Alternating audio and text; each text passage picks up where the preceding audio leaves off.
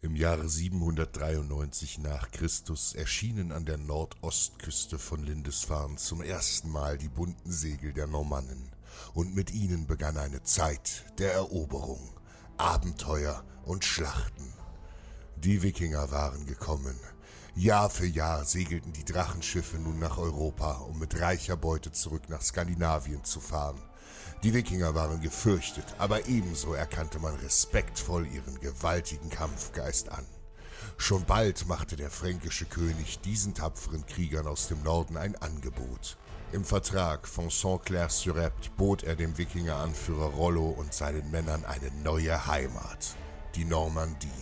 Als Gegenleistung schworen die Normannen, wie man sie fortan nannte, die Küste des Reiches vor Feinden zu schützen – und so wurden die Wikinger zu Rittern des Frankenreichs.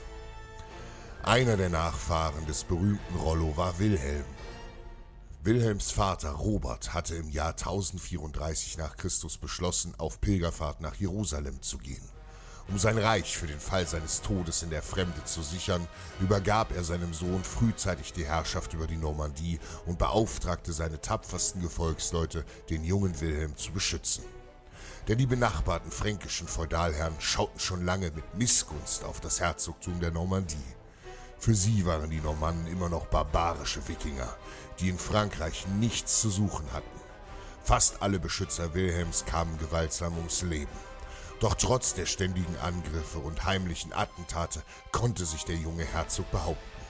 Die Gefahr machte ihn nur stärker, und so wuchs Wilhelm zu einem mutigen Krieger heran, der sein Land zu ungeahnter Blüte führte.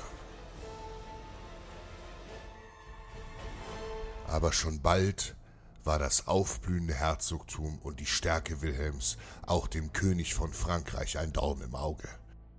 Die Normannen schienen zu mächtig geworden zu sein, und so beauftragte der König in einem geheimen Treffen den Grafen Gottfried von Anjou, den Herzog, zu töten.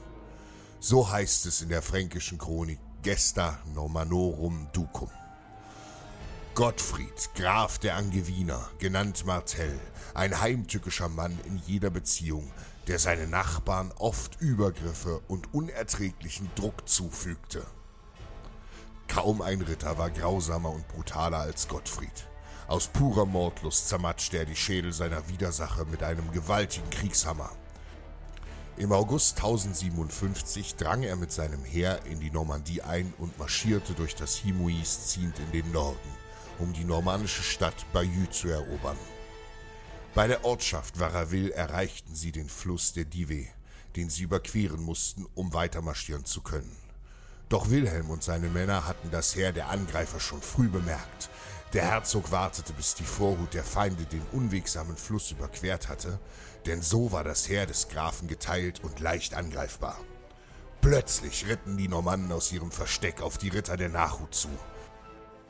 Dem nun folgenden Kampf wird in der allgemeinen Fachliteratur die Charakterisierung als Schlacht abgesprochen da es sich laut den Überlieferungen eher um ein regelrechtes Massaker gehandelt haben soll. Die Normannen zeigten keine Gnade. Wie wilde Berserker hackten und schlugen sie auf die schreienden Feinde am Flussufer ein. Gottfried von Anjou, der sich bereits auf der anderen Flussseite befand, schaute völlig entsetzt dem Schlachten zu. So etwas hatte er selbst noch nicht gesehen. Wilhelm köpfte im schnellen Galopp mehrere Feinde und sein Kampfesmut spornte seine Krieger an, die sich unerschrocken auf die Franken stürzten. In nur wenigen Minuten war die gesamte Nachhut des Grafen ausgelöscht. Als die restlichen Feinde das Massaker und ihre zerstückelten Kameraden sahen, flohen sie in panischer Angst. Auch der Graf floh feige vom Schlachtfeld. Der Angriff auf die geteilte Armee der Feinde brachte den Normannen den Sieg, und der König wagte es nie mehr, sich gegen die Normandie zu erheben. Gottfried von Anjou konnte die Schande seiner Niederlage nicht ertragen. Er trat in das Kloster Saint-Nicolas in Angers ein, wo er wenig später verstarb.